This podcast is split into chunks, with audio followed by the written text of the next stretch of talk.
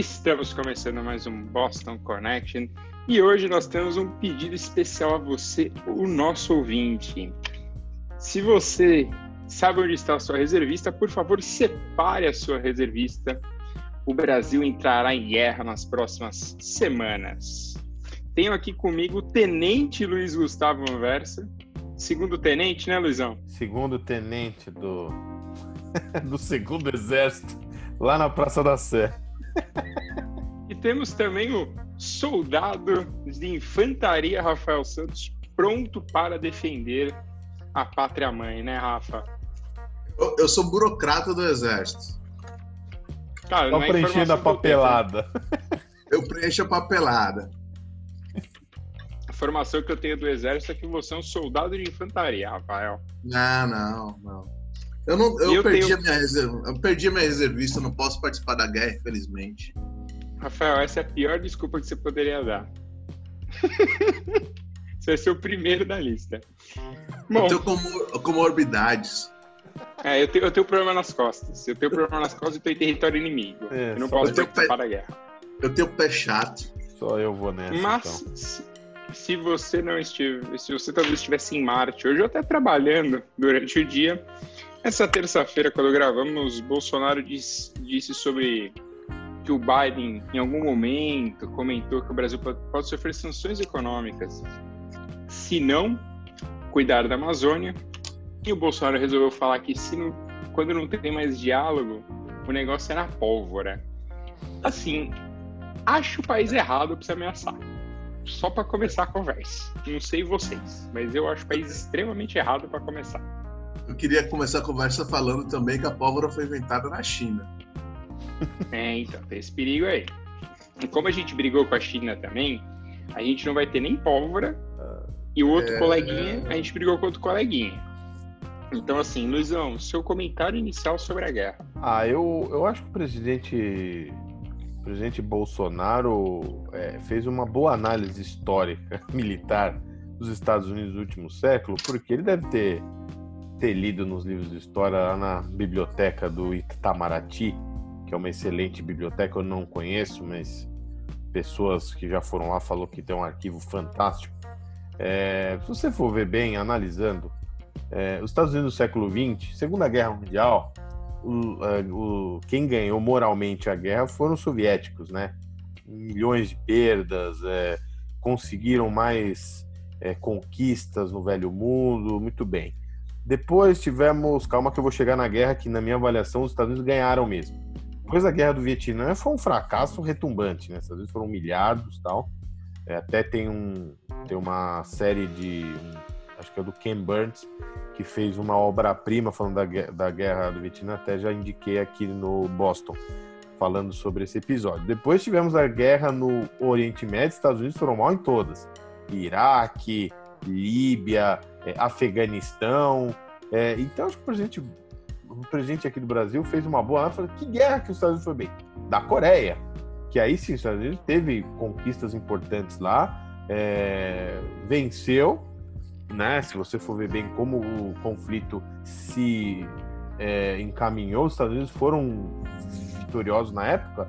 Então, acho que nós estamos tranquilos. Então, a gente fez um rápido balanço de cinco, seis guerras do século XX. Os Estados Unidos ganhou uma, então eles não conhecem muito esse, esse negócio de guerra. A gente que tinha uma guerra nossa quando foi, nem lembro. É, então, acho que a Segunda gente. Guerra Mundial, filho. Teve, é, foi a segunda. Foi a segunda, é, foi a Segunda Guerra Mundial, exatamente. E só então, lembrando, hum. os saudosos pracinhas Pracinha. viraram a guerra contra a Itália na Itália. Com o empate a favor deles, né? Então, uhum. é...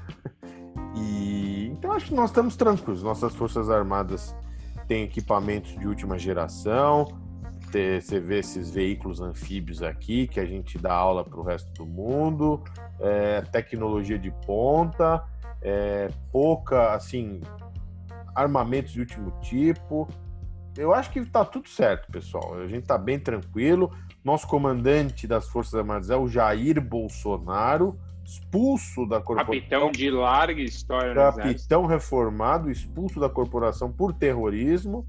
Então, assim, é, tá tudo certo, pessoal. Tá tudo certo. eu acho que nós temos que ter fé no mito. É, eu, não, eu não discordo de você, Luizão. Pelo contrário, concordo bem com você. Eu acho que. É, inclusive é o momento certo para uma guerra, né? Ah, quando você está mal economicamente. Sim, assim, poucas incertezas no mundo, é, nenhuma crise à vista, pouco, pouca tensão internacional. Estados Unidos também internamente está uma situação calma. Eu acho que é o momento ideal. Aliás, faz tempo que não tem uma guerra, né? Assim, de grande escala. Não, aliás, eu vou discordar disso de você. Como a situação não está tranquila nos Estados Unidos, eu acho que é o momento de atacar e conquistar. É, Entendeu? 3 a 2 né? Essa questão Trump e Biden, dado repente... amarelo é da, é, da, é da defesa do War, né? Exato. Então, assim, de repente, nessa condição, a gente pode conquistar um território na América do Norte. Imagina, realmente aí sim, virar o Estados Unidos do Brasil? É, começa pela Flórida, né? Tem muito Sim, que já é nossa. Lá, né? É, então. Mas... Massachusetts também.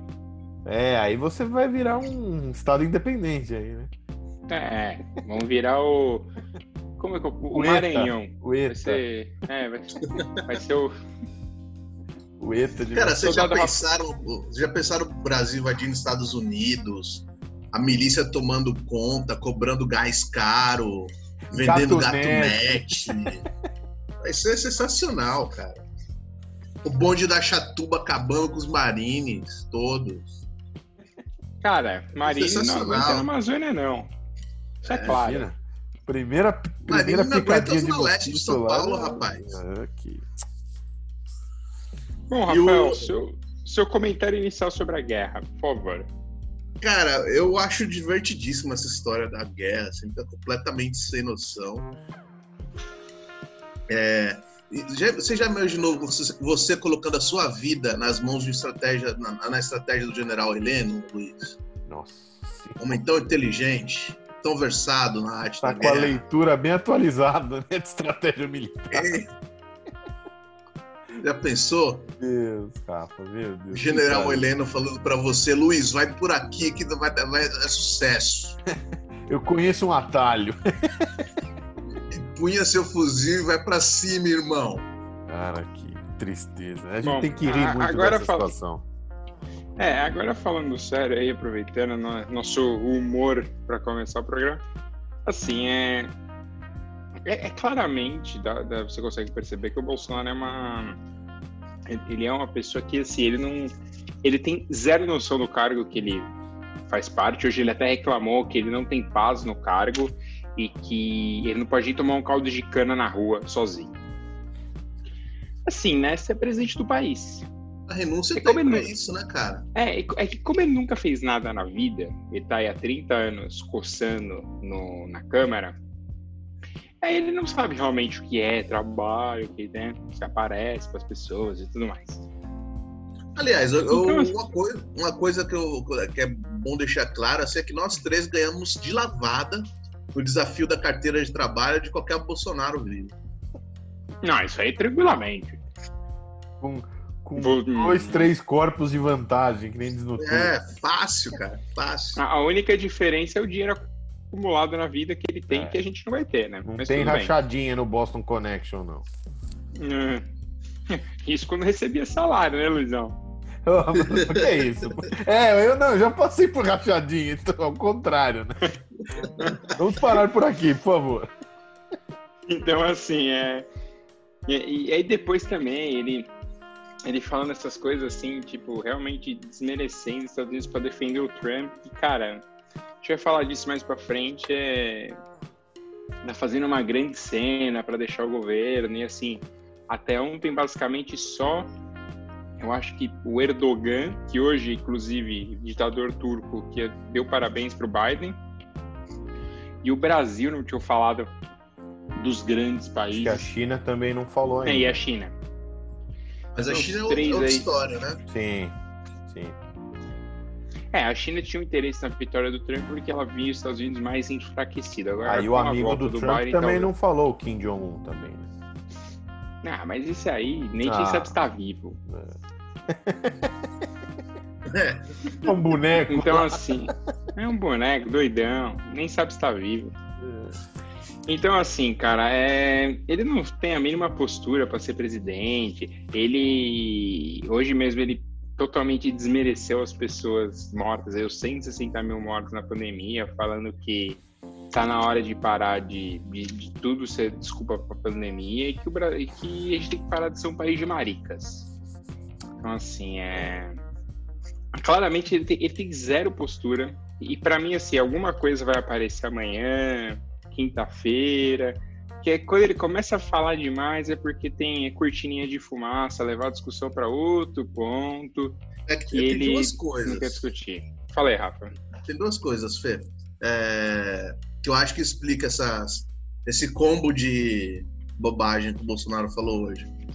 Uma é que o Ministério Público, a polícia, eles têm uma testemunha da rachadinha do Flávio Bolsonaro é isso, bem na Alerj. E uma outra história muito cabeluda é a do, do de uma reunião que, em que, em que a, o chefe do, da BIM, o general Heleno, o Bolsonaro e o Flávio Bolsonaro é, falaram com os advogados do Flávio Bolsonaro e que foi sugerido de que ele estava sendo perseguido pelo COAF. É, isso, é, perto de um crime de responsabilidade grotesco, como, sei lá, pedaladas, é, é infinitamente mais grave, cara. É infinitamente mais grave. Em condições normais de pressão e temperatura, isso aí é para para dinamitar e expulsar alguém do cargo em muito rápido, cara. Isso é, é um erro de principiantes. Rafa, por que, que você acha que o Rodrigo Maia só fala e não age? O Bolsonaro tem duas grandes coisas é, ao lado dele atualmente. Um é o Centrão, tem um, tá cooptado lá, talvez não seja tão fácil é, passar por um impeachment.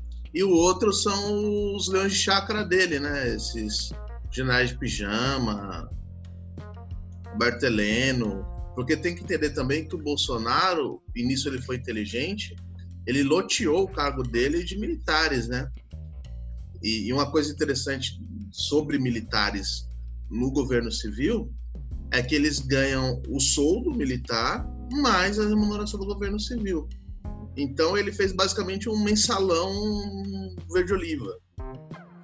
Então a gente tem uma máquina executiva que nunca teve tantos militares, nem no período militar.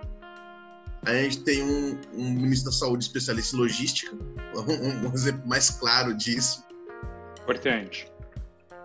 Então, o Rodrigo Maia, que é muito inteligente, não é tão assodado quanto o brasileiro comum, como eu, você, Luiz, é, ele, ele, ele pensa em tudo isso. O Rodrigo Maia não é um beginner, ele é um político profissional. Então, você está dizendo que o futuro do Brasil passa pelas mãos de Rodrigo Maia, é isso?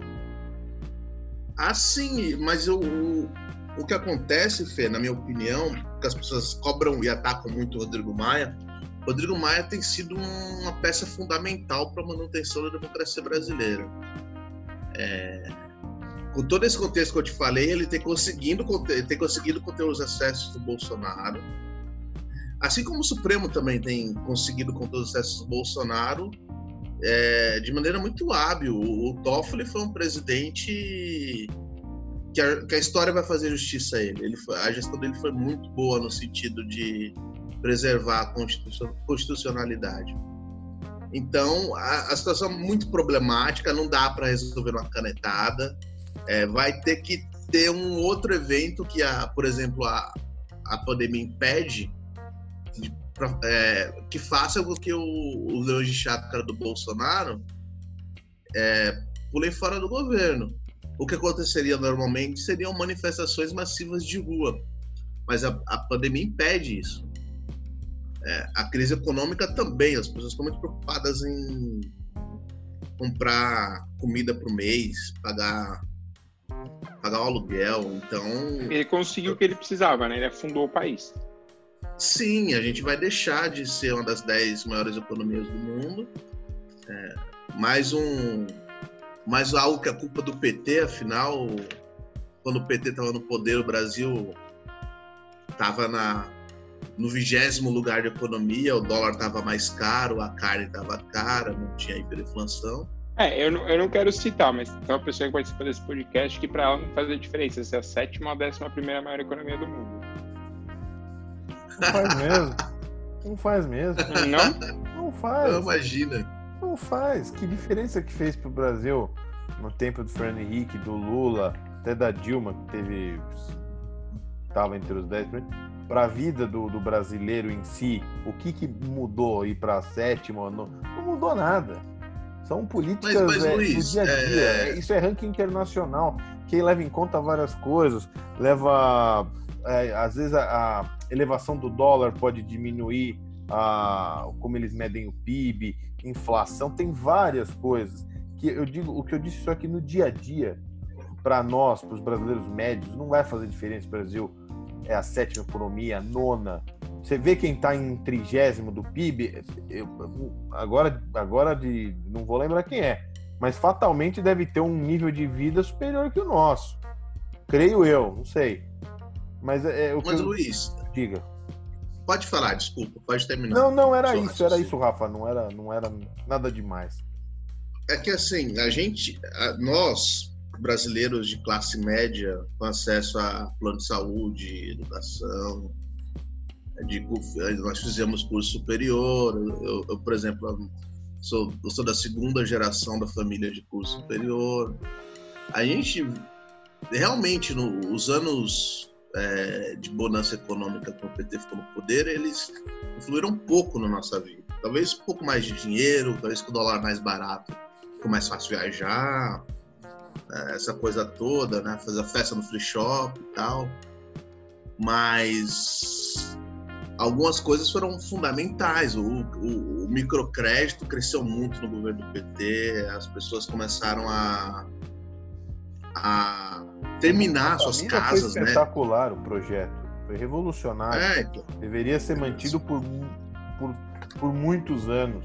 Eu, eu acho que a minha crítica à gestão, pouco parte do Lula, mais da, da ex-presidente Dilma, é, é, foi de desenfrear os gastos assim sem controle, porque estava evidente que uma hora o negócio ia explodir, ia ficar ingovernável, inflação altíssima. A minha crítica só é essa, dos gastos descontrolados, de enfim, foi uma gestão que começou muito bem, a economia, e acabou mal. A minha crítica pontual é só essa. Eu concordo com você, Rafa. Eu acho que os anos que o Lula e a Dilma ficaram no, lá no Planalto não atingiram tanto pessoal da nossa idade, mas pessoal de classes mais pobres é, sentiram muito é, a diferença. Isso é notável, isso é muito evidente. É, o que eu acho só, a minha, meu ponto é esse, só que a gente até brincou fora do ar do PIB, né, que o Brasil sai do clube das 10 maiores economias, é que para esse pessoal aí de, de classe mais baixa, é, não é fazer no dia a dia o Brasil ser da sétima, claro que é uma coisa simbólica. Mas se o Brasil sair da sétima para a décima primeira, décima quarta, é, são muitas variáveis que vão atingir esse pessoal no dia a dia, não uma mera contabilidade no ranking, né? Então, mas eu, eu acredito que é, não atinge diretamente, mas contribui para o empobrecimento geral do país, é, como tem acontecido, a partir do momento que o país deixa de ser interessante para investidor, a partir do momento que o país é, fica à mercê de organismos internacionais como o FMI, em que, e, que o governo tem o problema da, da política monetária ser vassala de, de mecanismos internacionais como o FMI, é que o, ele enfraquece a democracia por si. Porque quando você vota um presidente, um chefe executivo, você vota na política econômica dele também. Só que o FMI, que não tem nenhum tipo de legitimidade popular, a partir do momento que ele é credor do país, ele passa a dividir a, a gestão da economia do país isso é muito influente na economia do país. A gente passou muitos anos sofrendo com isso, até que o, o, o, o, governo Lula pegou um momento bom, e isso é bom deixar claro, herdado pelo Fernando Henrique, de que estruturou a nossa economia e mudou a história do Brasil moderno. E pagou isso e passou a, a, a, a ditar as regras da nossa economia. Isso fez com que a distribuição de, distribuição, distribuição de renda aumentasse, o que é muito bom para os pobres, como a gente conversou. Teve essa crise, a Dilma tentou medidas anticíclicas, na minha opinião, erradas também. Porém, é, a, o principal problema do Brasil no segundo governo Dilma não é econômico, é político. Esse é o problema, político e judicial. A gente vinha de um governo atacado por todos os lados pela Operação Lava Jato. É, a gente tem um perdedor no, na eleição presidencial, que é o Aécio, que não aceitou a eleição, não aceitou a derrota. E a gente tinha um, uma mídia que ficou, uma mídia preguiçosa, que ficou, virou escrava de vazamento de procuradorzinho da República que em vez de fazer jornalismo investigativo, fazia, serviu de porta-voz para procurador da República. Então, o problema do Brasil não é só econômico. O principal problema da Dilma não foi só econômico, ela não é a única culpada. Tem muitos culpados nessa história toda. Ela, com certeza, é um deles, mas não é um. Bom, eu só sei que o dólar está batendo quase mais de 5,40. 5,40. Vamos ter calma, vamos ter calma. Manda um dólar para mim, Fernando. Eu quero comprar apartamento. Manda dois. Aí você compra três apartamentos. Um no Leblon. E, e com isso, aquela menininha não vai viajar para Disney. Infelizmente. Bom, é, aproveitando que a gente está falando de dólar, é, antes da gente trazer a conversa para os Estados Unidos, para quem não sabe, né, a Anvisa, que tem como diretor uma pessoa que é muito conectada ao senhor Jair Bolsonaro, até esqueci o nome do cidadão aqui, que eu esqueci de anotar, é, a Anvisa realmente vetou a continuidade do, do processo da Coronavac, né, a vacina comprada pelo Estado de São Paulo e desenvolvida pelo Instituto Butantan junto à China. Antônio Bolsonaro Torres. falou aí no Face. Antônio Torres, obrigado. Antônio Barra Torres, é. é esse, essa vacina que talvez fosse, seria a primeira do Brasil, acho que junto, talvez ali ela e a de Oxford disputavam a primeira posição. É, o Bolsonaro usou, obviamente, de política, está bem claro isso, para vetar. O segundo, teve um evento adverso, e o evento adverso foi o suicídio de um voluntário. Então, assim, isso não, não deveria parar o, o, o processo de, de fabricação da vacina. Porém, o senhor, o presidente, usando aí de, dos bastidores, fez a Anvisa parar a produção e o estado de São Paulo está tentando reverter essa situação para ver se consegue continuar produzindo a vacina. Então, assim, é. Obviamente que a gente está falando de economia e tal, mas tem, existe um claro projeto desse, desse governo de quanto mais pessoas morrerem, aparentemente melhor, né? É, assim, é é, é, impressionante, cara, o, o, desapego pela vida. Ele até falou já, um dia todo mundo vai morrer, como ele já tinha falado no passado. Então, assim, se um dia todo mundo vai morrer, fica no pulo da janela agora. É basicamente isso que ele pensa, se você levar em consideração. Fala aí, Luizão. É, não, essa história, quando começou a, a ganhar corpo, hoje, cercado de, de muita, muito mistério tal, a, a Anvisa simplesmente soltou um comunicado que foi interrompido os testes por um problema, uma adversidade grave e tal. Evento diverso grave. Exatamente. E aí o Instituto Butantan, depois de, depois de algum tempo, veio informar que foi por causa do suicídio de um, de um voluntário.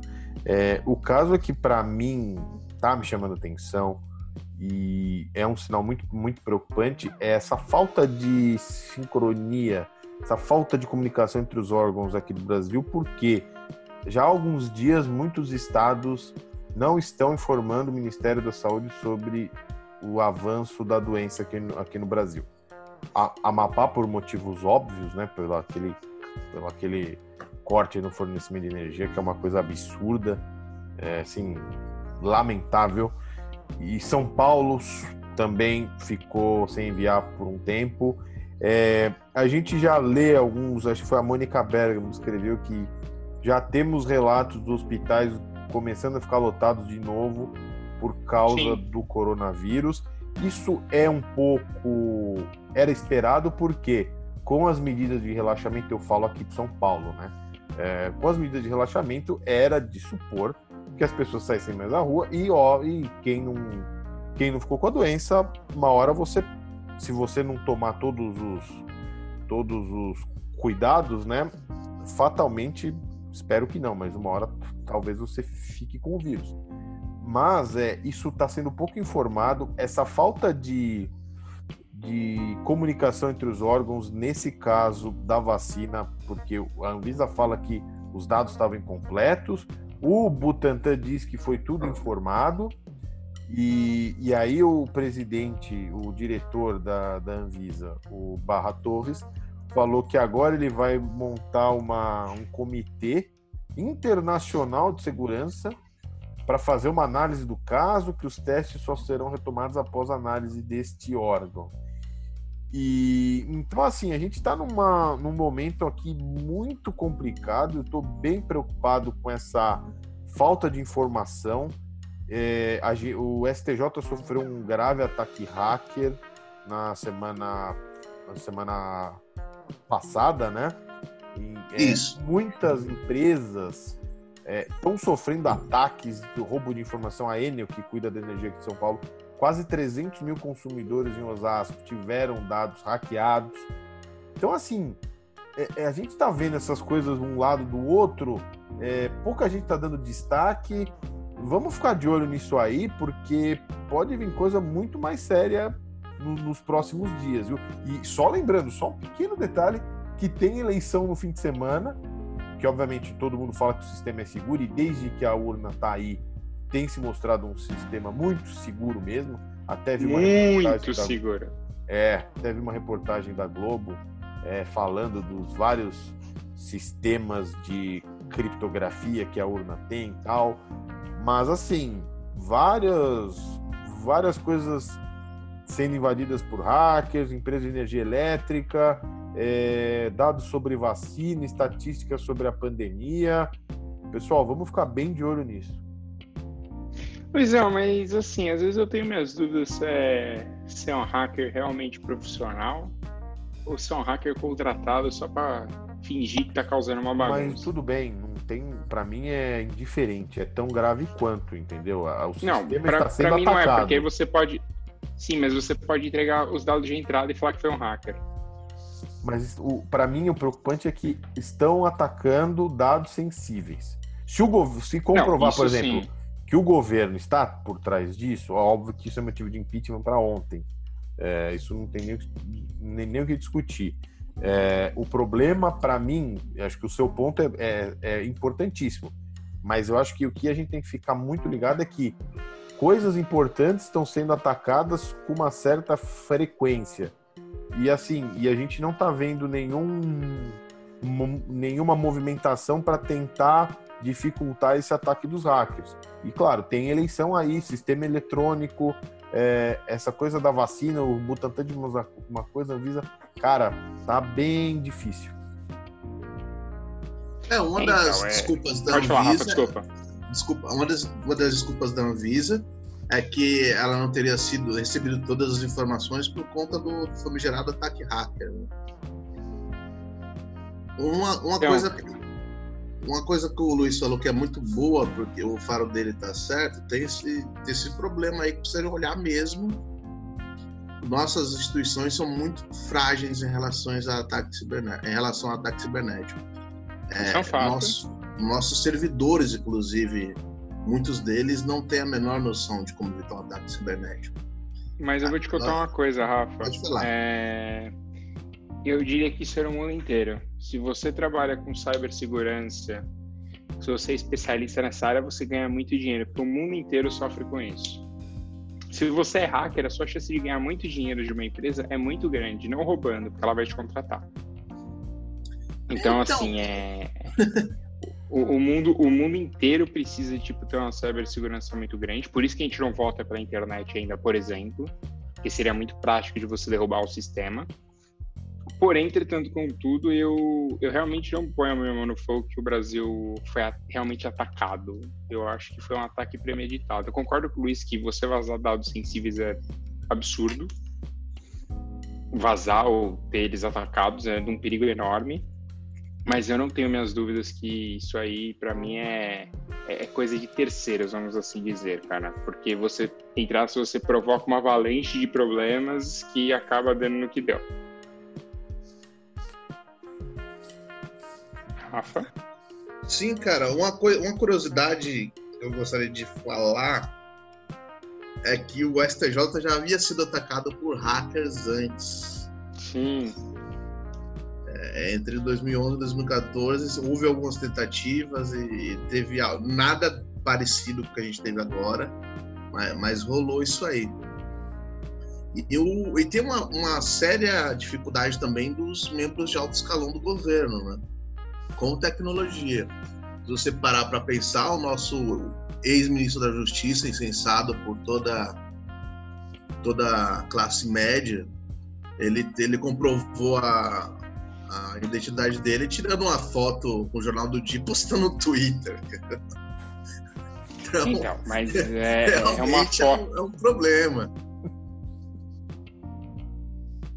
Entendeu? Mas é isso, é, é um negócio que você tá mexendo que, que, cara, é um problema mundial, entendeu? Então, muitos especialistas apontam que a próxima guerra vai ser nesse sentido, vai ser roubo de informação sensível. Então, se você conseguir entrar, por exemplo, no sistema dos Estados Unidos e conseguir ter acesso aos drones que os Estados Unidos usa para atacar, meio cena de filme até, esses drones automáticos que você pode uhum. pilotar de qualquer lugar, cara, é, é, é, um grande risco que a gente corre. E é um risco sério isso, não é uma brincadeira. Sim. Eu posso então, dar assim, outro é... exemplo? Pode e a gente vai partir para as eleições americanas. Só para falar que, só para ninguém falar que eu sou partidário. É, eu falei do nosso ex-ministro da Justiça, o segundo colocado na eleição presidencial brasileira, deu quase 50 milhões de votos ele praticamente joga os dados pessoais dele na cara da, de aplicativo. De... Outro dia ele tweetou um. Quanto vale o meu Twitter? Cara, Nossa. gente, não dá, não dá. A gente tem que capacitar nossos homens públicos para lidar com ameaças virtuais. Isso, isso é muito boomer, não dá, não dá. No mundo moderno, uma hora o, o brasileiro que está no governo vai ter que se capacitar para isso, porque não é possível. Não, é já passou da hora, inclusive, não é né? é possível que um cara que recebeu quase 50 milhões de votos faça isso, cara. Então, mas faz, Rafa, porque acha, ah, é internet, rede de, rede de todos, entendeu? É, são coisas muito pequenas, mas você tem razão. É, é, é uma questão que precisa sim ser discutida. Aproveitando que a gente está falando de ataques cibernéticos, a eleição americana não é nada cibernética, porque ela fica no papelzinho, mas ela acabou e não acabou, né? Então, assim, é... o Trump ainda tenta virar lá no Arizona, tá? ainda tem 12 mil votos a mais pro, pro Biden, enquanto a, a, a contagem continua, e vai ser muito difícil ele virar, porque pela, pela diferença que ele tá tirando a cada vez sai um, uma urna, ele não tá conseguindo fazer a diferença necessária. Então, assim, é, ele ganhou no último sábado, ele foi eleito presidente. Aqui, como vocês devem ter visto, Estados Unidos não existe um TSE. Então, Tão criticado canta, pelo Rafa, né? Exatamente. Quem canta a vitória na eleição é a imprensa. Então, a partir do momento que a CNN falou que o Biden já tinha virado na Pensilvânia e ganhou a Pensilvânia, ele chegou a 200 e 73 delegados, depois ele ganhou Nevada, então foi 279, e sim, venceu a eleição porque você precisa de 270, a gente já falou disso aqui. Só que o Trump resolveu que ele não vai ajudar na transição, porque ele acha que ele está sendo roubado. É, e o New York Times acabou de soltar aqui uma notícia, que estava até lendo, que os Estados Unidos, eles entrevistaram algumas pessoas que trabalharam nas urnas, né, e pessoas de maior porte que cuidaram aí da, das eleições. E nenhuma dessas pessoas, desde o chefe até quem trabalhou diretamente na urna, fala que teve nenhum tipo de de, fraude, fraude, de votos fraudulentos, coisas. Inclusive, os votos por correio chegaram sempre. Tem uma série de questões que você precisa responder. Não tem como voto ser fraudulento e, e eles passam numa máquina para contar o voto antes de contar, fazer a contagem também na mão. Então, assim, é, o choro é livre, mas o choro vai ser chato até pelo menos aí começo de dezembro. É, muitas pessoas do, do, grupo do Trump já estão olhando outros empregos, né, vendo o que fazer da vida a partir de janeiro. Algumas pessoas próximas a ele estão tentando, inclusive a Melina Trump está falando que eles para ele aceitar a derrota, mas eu acho que ele vai puxar até dezembro, dia 11 de dezembro ou dia 14. Agora eu fiquei na dúvida quando sair o resultado oficial. Então, assim, cara, é... mostra que nesse aspecto, né, brincadeiras que a gente fez a parte da guerra, que a gente não está à frente dos Estados Unidos, mas para a eleição nós estamos muito à frente dos americanos, então, assim, é já passou da hora de usar tecnologia, né, Luizão? Já passou, a gente discutiu na última edição especial do, do Boston Connection aqui, o sistema esquizofrênico dos Estados Unidos, cada estado vota de um jeito. Eu acho que é, muitos problemas se resolveriam se unificasse a forma do voto, mais ou menos a mesma data, estabelecer um, uma espécie de calendário único, né? para ver que eu tô com o mapa aberto aqui, mapa eleitoral americano, a Georgia tão, tá 98% ainda. É, desculpa, a Georgia tá 99%, Arizona tá 98% e Carolina do Norte 90, 98%. A gente conversou disso quarta-feira, na última, última quarta-feira, e os caras não. Ah, acho que o Alasca. É, o Alasca também não finalizou. Não, o Alasca tá ainda 50. Nossa, o Alasca tem muita coisa aí. É, então, assim. É, é que o Alasca, o... Luiz, os lobos precisam trazer os votos, é, o verificar Alasca... e Alasca... depois. o Alasca tá com 52%. Não o lobo, Liro, é o São Bernardo que vem correndo com um barril é, de conhaque. É, é quase um terra nova, né? E, e, quando chega no, no, lugar da apuração, todo mundo bebe o conhaque e vai apurar os votos. Eu acho só o seguinte. Ah, então tá bom só para, assim, eu tô bem preocupado também, como tô com a situação aqui no Brasil, eu tô, não moro aí nos Estados Unidos, claro, mas eu tô preocupado porque tudo que acontece nos Estados Unidos interfere na, na ordem mundial de alguma forma. Tô bem preocupado com essa, a gente sabia que o presidente Trump ia endurecer essa posição dele de não entregar fácil o cargo, ele está no dia, acho que o presidente, o ex-presidente Bush no, na carta que ele fez por meio da sua fundação, parabenizando o Joe Biden, ele. Acho que ele foi bem correto.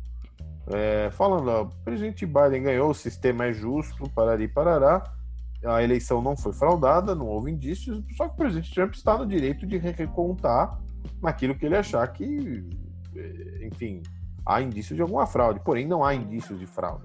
Ele não mostrou nenhum sinal de fraude em nenhum estado, até nesses estados que a, conta, a contagem está bem perto, não houve indício de fraude. Então, o que me preocupa, eu li na CNN aqui, que nos últimos dias o presidente Trump já demitiu assim de forma sorrateira quatro oficiais do da pasta aí de defesa e já nomeou pessoas muito leais a ele gente que vai ficar com ele até o fim.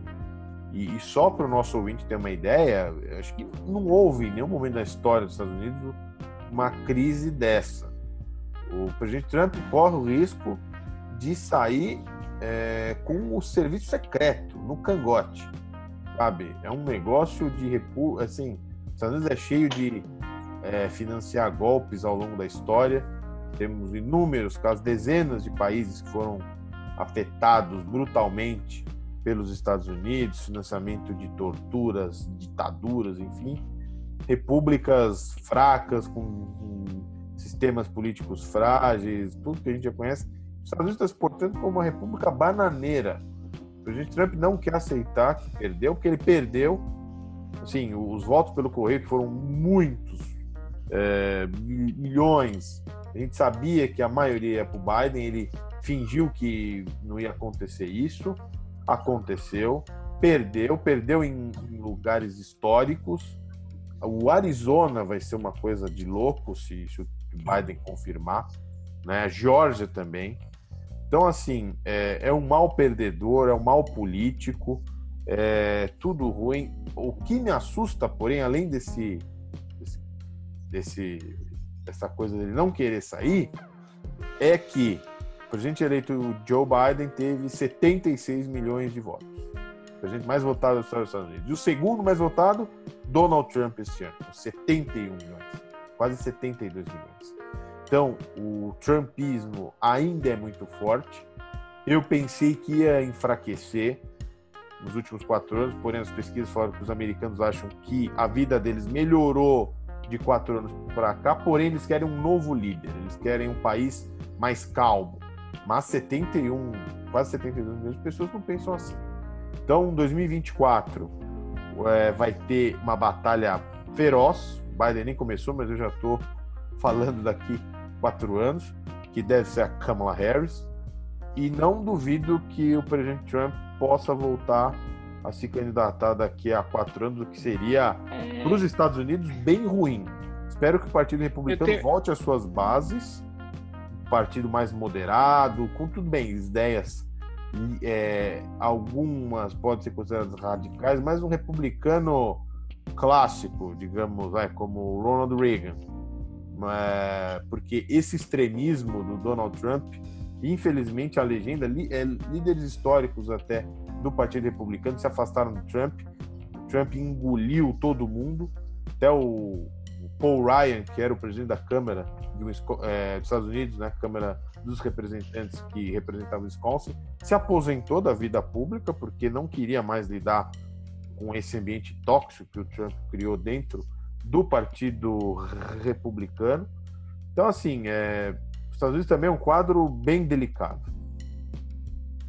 Então, é eu acho que só tem uma solução, Rafa. Eu acho que você vai concordar comigo, que é chamar o EA para analisar a eleição, né? O EA ou o seu Valdemar? Alguém Cara, o que, você acha de chamar um boliviano para analisar essa eleição, Rafa? Cara, uma coisa assim que eu, eu me deu de cara no fim de semana foi diante de tudo isso que o Luiz falou, esse quadro de, de fragilidade das, inédito nas instituições americanas, o jornalista brasileiro falar que a gente tinha que aprender alguma coisa com o processo eleitoral americano, etc, etc, etc. É, a miopia e a jaquice de parte do, de gente que cobre internacional na nossa mídia é absurdo, cara. A gente tem que aprender com a Bolívia, que tomou um golpe, que foi, foi um terreno de fake news absurdo, num país que é menor que, o nosso, então foi uma campanha de fake news brutal, e o povo foi lá, ignorou as fake news e votou em que eles achavam que, que, que os representa. Esse é o exemplo mais bem acabado. Vou...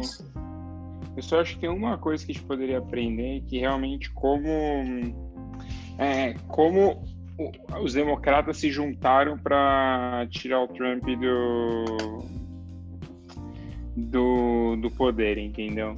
Só isso. É, eu, eu acho que isso talvez a, a esquerda aqui no Brasil precise só tipo olhar para isso, entendeu? E talvez como tentar algo mais, vamos dizer assim, uma centro-esquerda para conseguir. De resto, eu concordo totalmente com você, cara. Eu acho que tem que tem, tem zero a tirar dessa eleição americana no aspecto eleitoral mesmo. Foi, acho que, uma grande baixaria no fim do dia. E, e com pouquíssimo, assim, pouquíssima coisa boa. Talvez a melhor das coisas ter sido realmente a vitória do Biden, no, no fim das contas, uma eleição bem apertada. E a própria dinâmica do sistema eleitoral americano ajuda isso, né, Fê? São dois partidos, então rola uma disputa interna ali. Então essa união é muito mais fácil. Aqui no Brasil é pulverizado. A gente tem dois, três, quatro, cinco nomes que podem ser candidatos a presidente com chances. É, se a gente tivesse só dois partidos, ia ser bem mais tranquilo essa frente ampla que as pessoas Não, falam. Né? É, sim, concordo com você, é, mas eu acho que tá na hora tipo, de, de tentar sim. É, tentar alguma coisa diferente, entendeu?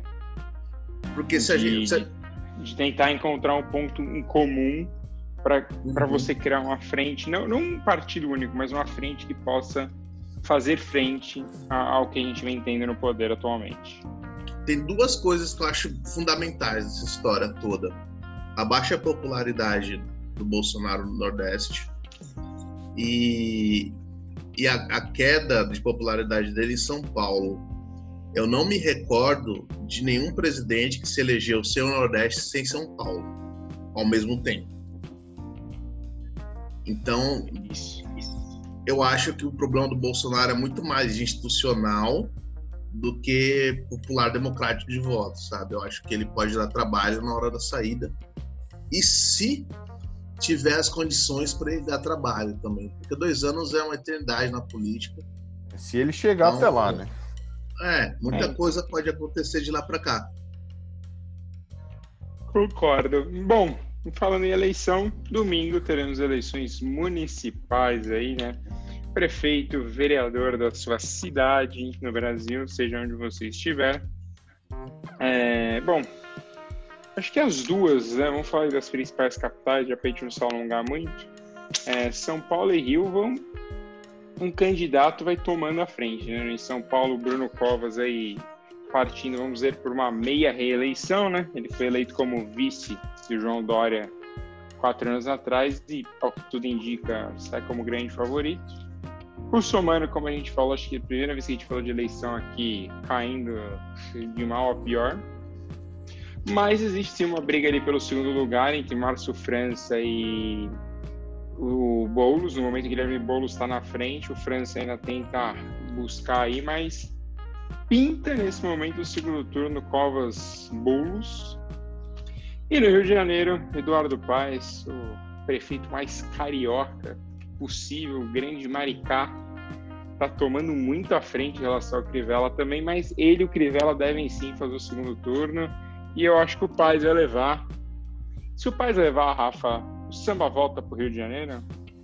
Cara, se o Paz levar o Rio, volta a ser Rio. Vai ter investimento carnaval, vai ter um mínimo de racionalidade, não vai ter. Não vai ter uma série de. Não vai ter cabide de emprego para para pessoas religiosas. Vai ser sensacional, cara. Não vai ter defensor do Crivella.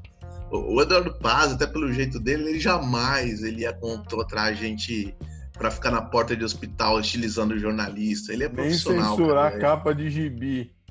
É, ele, ele, o, o Paz ele lida com o jornalista ele mesmo. Ele é outro, é outro nível de, de político, outro nível de líder. Exato. Já, já entrevistei no... Opa, tivemos uma falha aí. Sim, é um presidente, é o presidente do povo, é um prefeito do povo, né, basicamente. Mas bom, domingo então, faça aí o seu dever se votar. Vote em quem você quiser, mas por favor, vote. Isso é muito importante. Não se abstenha da eleição e, obviamente, tome cuidado, pelo amor do Santo Deus, com o coronavírus. Bom, vamos chegar aqui no fim. Antes de chegar no fim, amanhã, para quem não acompanha muito futebol, se você desligou a TV nos últimos dois dias, porque você não aguenta mais ver novela. É... Eu posso falar só mais uma coisa? De eleição. Pode, fala aí, Tim. Eu não queria deixar. Não, é, é, que é muito representativo, não queria deixar passar antes da gente a falar de futebol.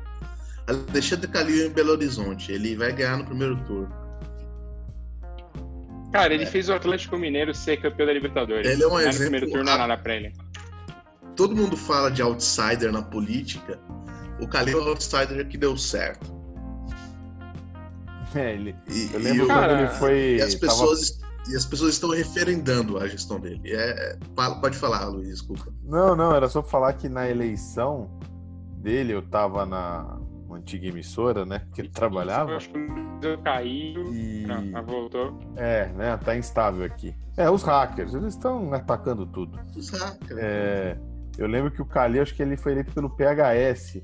Agora não sei se ele tá nessa legenda ainda. Ele falou: Ah, eu, só, eu nunca pisei nesse partido, eu só inscre... me inscrevi lá e tá tudo certo. Cara, Alexandre Calil que contou sim com a. Eh, brincadeiras à parte, ele contou sim. É, ele tá no PSD, Luizão. Ah, PSD. É, ele contou sim com um grande apoio da massa atleticana, né? Para se eleger em, em, BH, sem problema nenhum. É, então, assim, ele está realmente na, nessa busca pelo, pelo, pelo, pela, pela reeleição e eu acho, acho não, vai conseguir com certeza com as costas lá em BH. Até porque, no começo da, da pandemia, o Calil foi muito bem em Belo Horizonte. Mas como todos, aparentemente, eles resolveram abrir as pernas e virar uma grande várzea, que aumentou o número de casos. E normalmente você tinha sempre essa briga. São Paulo você teve menos, que o prefeito e o governador se juntaram, né? Porque né, não era o prefeito e virou governador. Mas em Minas você tinha o Zema e o Calil que discordavam da forma de agir. No Rio, o Witzel e o Crivella balançaram bastante também. Agora no São Paulo e no Estado do Nordeste teve essa junção entre as partes, ou quando um seguiu o que o Bolsonaro falava e o outro seguiu o que o outro falava. Então, assim, é, o, o coronavírus vai, vai, contar bastante nessa eleição, então eu acho que isso também pode ser um fator pró-Covas em São Paulo, apesar de tentar acreditar numa, numa possível virada aí. O prefeito que Bom, fechou a cidade está então, tá bem. Então, quem, quem, cuidou do coronavírus pode ter grandes chances, mas como foram poucos, talvez né, não vai fazer tanta diferença. Mas tem um fator importante que é a queda de muitos aliados do Bolsonaro, que pode ser um sinal amarelo para o governo federal. Eu diria até quase vermelho para eles acordarem para a vida. Não vão mudar nada mesmo, então quero que fique vermelho e eles saiam logo do poder. É... Bom, como a gente estava falando, amanhã Copa do Brasil vem aí. E se você não estava aí nos últimos dias conectado, o Rogério Senna assumiu o Flamengo. E o Rogério Senna vai pegar o São Paulo de novo, né, na, na Copa do Brasil. É, então, São Paulo eliminou o Fortaleza do Rogério, agora o Rogério troca o Fortaleza pelo Flamengo e também pega o São Paulo. A única coisa que eu acho que o Rogério errou nessa mudança entre Fortaleza e Flamengo é ele falou duas semanas atrás no Bem Amigos Sport TV que ele não romperia o contrato com Fortaleza até o final da temporada. E aí veio uma proposta do Flamengo. Eu já teria falado sim faz tempo. Eu não tinha nem escutado o Flamengo sim. Vai para tomar vacina, sim. Tô indo. Não tem como negar o time do o atual time do Flamengo. Acho que nenhuma hipótese você conseguiria negar o Flamengo. É um time gigantesco. E para os torcedores do São Paulo fica aí o. Fica sempre a pergunta: você ganha 20 mil num lugar alguém vem e te oferece 100 para trabalhar melhor e ganhar mais, você vai falar não? É isso que você tem que entender. Rogério é um profissional do futebol. Eu aceitaria por muito menos assumir o Flamengo. Muito menos. Ele vai ganhar muito dinheiro. Eu aceitaria por muito menos. O Rafa também aceitaria, que eu sei, né, Rafa? Fácil. É, então, assim, é, tem que. É, a figura do goleiro fica, óbvio, mas você tem que desconectar cara técnico. Ele foi demitido do São Paulo, ninguém se importou quando ele foi demitido do São Paulo há três anos atrás. Então, assim, é, é muita água para rolar. Ele tem que contratar até, até o fim de 2021. E quem eu acho que sorriu um pouquinho com essa situação é o Fernando Diniz, né? Porque ele ah, tira uma sombra das costas dele aí, que era o Rogério, no, em fevereiro assumiu o São Paulo, então ele fica um pouco mais leve em algumas situações. Não que eliminações não possam derrubá-lo, porque a gente sabe como é o futebol brasileiro, mas ele fica um pouco mais leve. Não, e, Alguém ídolos, falar? ídolos do Fala futebol aí, são fundamentais. A gente, a gente gosta de futebol, tem os nossos ídolos e tal. Mas o patrimônio de qualquer clube é a coletividade, né? Sim. É a torcida. Né? Não tem essa história de ah, o Rogério é profissional e o maior bem de São Paulo é a torcida de São Paulo. Não, e eles, cara, assim, pra... eles que amam São Paulo de verdade. E é assim que tem que ser, não tem nada demais de ser profissional no futebol. Cara, exatamente, eu sei que você é extremamente profissional. Do mesmo jeito que nós somos profissionais, tipo de mudanças de emprego, Luiz, que a gente contratou de outro podcast, entendeu? E aceitou vir por quê? Pro hambúrguer. Peso de ouro. É, então dólar, né? hambúrguer. Né? Dólar. É, mas é isso. Então, assim, é, a gente, cara, você tem que se acostumar com isso. Como vão ter outros grandes jogadores, de repente só o Cássio um dia para jogar e de repente resolve ser técnico e o Cássio assume, sei lá, talvez não assuma um Palmeiras, no São Paulo, mas vai assumir um grande às vezes no Rio, vai assumir um grande em Minas, um grande no Sul. Entendeu? É, são situações que. E, cara, o, o futebol é muito dinâmico para várias coisas, inclusive para isso. Fala aí, Luizão. eu acho que você tocou num ponto primordial, Fedo, questão das críticas que o Rogério recebeu por causa dessa troca era evidente que o, a, o ciclo dele no, no Fortaleza já estava no fim, ele não tinha para onde crescer mais. Isso acontece em muitas empresas, em muitos trabalhos também. Você vê, a empresa vai ser aquilo, você não tem para onde desenvolver mais, você precisa sair para conhecer novas coisas, enfim. O, o grande problema, e aí acho que você foi muito bem, foi ele ter falado que não romperia o contrato acho que ele poderia não ter falado nada. Simplesmente Exato. vai pela tangente, olha, não vou falar sobre isso, porque ele falando não vou falar sobre isso já vai fica nas entrelinhas que ele pode aceitar alguma oferta que vier Sim. boa. Então não precisa não, não vou deixar. Então, ele, ele teve um desgaste que para mim e para ele que é uma pessoa muito inteligente, muito articulada, já era assim no campo, agora fora de campo, então tá dando um baile nisso Acho que ele poderia ter evitado esse desgaste de uma forma simples. É, tem coisas que, que o profissional de futebol não tem que falar, né, cara? A gente tem uma maior vítima da palavra dada que eu lembro do futebol, é um super profissional, que é o Maurício Ramalho. Que por, por sinal treinou o Palmeiras também, né? Sim. E eu acho uhum. que nenhum, nenhum São Paulino duvida do amor do Muricy pelo São Paulo, mas sabe que ele é profissional pra caramba. Sim. Que negócio a seleção brasileira pra ficar no Fluminense, cara. E, e, Rafa, tem que ser isso, cara. Você tem que ser profissional nesse ponto. Porque, assim, garanto para você que se Fortaleza não tivesse bem no Campeonato Brasileiro, era a rua pro Rogério. Sim, sim. Entendeu? Isso e, vale seria o mesmo mim, no São Paulo. todo mundo. E vai ser igual no Flamengo. Não, é que assim, a vida de técnico no futebol é pior ainda, entendeu? Porque a, a vida de técnico, ela é. Ela é bem. Vamos dizer assim, vamos usar uma palavra certa, ela é bem cretina, entendeu? três resultados ruins, o cara tá na rua. Quantos técnicos a gente não vê aí saindo por. É, por muito menos? Bom, Luizão, seu destaque final. O meu destaque final, duas coisas. Ainda pegando o gancho das eleições, atitude típica de gente como o Celso Russomano, né? Censurando uma pesquisa da Folha de São Paulo, é, que não pode mais mostrar ele caindo nas pesquisas.